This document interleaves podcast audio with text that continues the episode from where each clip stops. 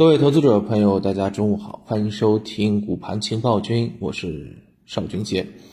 上午收盘了，我们看到今天早上个股呢是跌多涨少啊，两市呢约三千家个股是出现了一个下跌。那么从整体的一个情况上来看的话呢，嗯，大小指数啊出现了一个调整。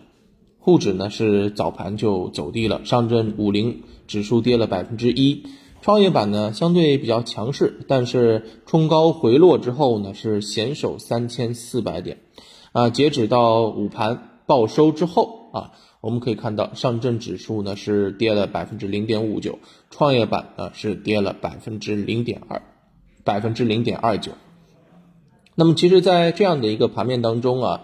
嗯，我认为啊，整体的一个市场还是出现了一个啊，这个抑制住上涨的一个冲动的震荡啊。那么整体的一个趋势，其实无论是呃目前业内各大机构，还是对于我们对于市场的一个预判来讲的话呢，往上的一个趋势还是非常明确的。但是就在上攻的这种节骨眼上面又刹了一次车啊，那么其实啊，更好的让我们理解了什么叫做慢牛行情。那么具体板块上面呢，我们也看到了，昨天涨幅居前的猪肉啊，这个电力、半导体芯片以及新能源汽车是出现了一个集体的回调啊，嗯，相关的这个呃煤炭股呢是继续走低。那么反过来啊，哪些品种走强了呢？华为概念走强了，特别是华为升腾概念，对吧？国产软件啊早盘走强，那有机硅啊、服装家纺也是逆势的拉升。那么对于目前的整体板块来讲的话呢，啊，其实我们可以看到啊，跌得多的还就是那些前期的熟面孔，对吧？啊，特别是电力、半导体芯片、新能源汽车等等等等的。那么这些板块啊，在下跌的这个过程当中，同样也提醒大家，千万不要啊，对他们有所疏忽。什么时候止跌啊？什么时候开始要往上涨的时候，记得千万别留手。啊，你已经知道了，真，目前的这市场就是反复的震荡，反复的轮动，那何必啊，在这个回调止跌的这个节骨眼上，让机会啊，这个啊偷偷溜走呢？对不对啊？那么我今天中午呢，想跟大家呃说，着重稍微聊一下服装家纺这个板块。服装这个板块呢，其实我们别忘了，它在啊这个半个月啊，甚至一个月之前，也是市场的这个主流品种。嗯，逆势走强，而且今天这个热点效应是比较明显的。比如说当中的这个，嗯，哈森股份啊三连板，红景景宏集团啊两连板等等等等呢。那么其实这些品种啊为什么能够上涨？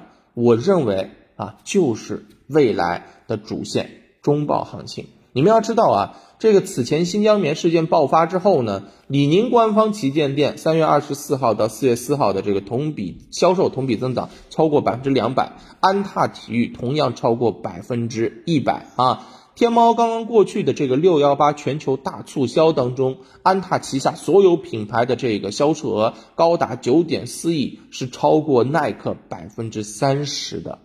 那么这个东西啊，正儿八经的是消费。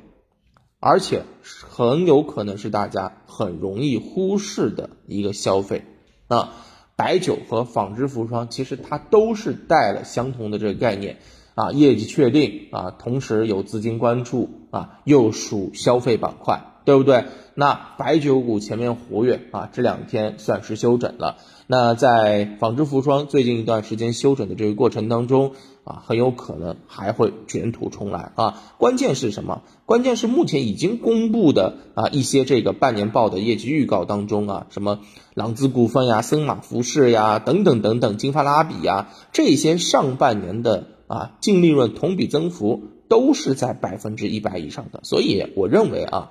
嗯，整个年报啊中报行情到来的这个时间点上面，对于一些有业绩啊支撑的品种，又调整相对比较位的品种，那么你要注意的啊。总之，今天从盘面上面可以看到的是资金风险偏好的降低啊，那么你要考虑风偏降低的时候是什么会更受资金的关注？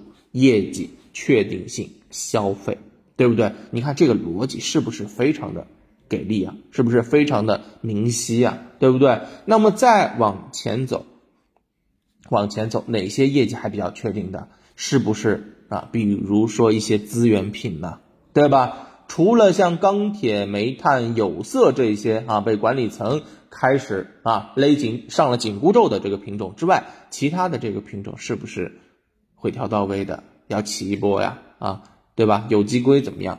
化工材料怎么样？对不对？大家想一想，好吧？那我认为啊，整体的这个市场下午呢，可能还是一个呃弱势震荡的这种格局啊。今天的话呢，还是耐心的稍等一下，看看市场。方向的一个选择再说，好吧？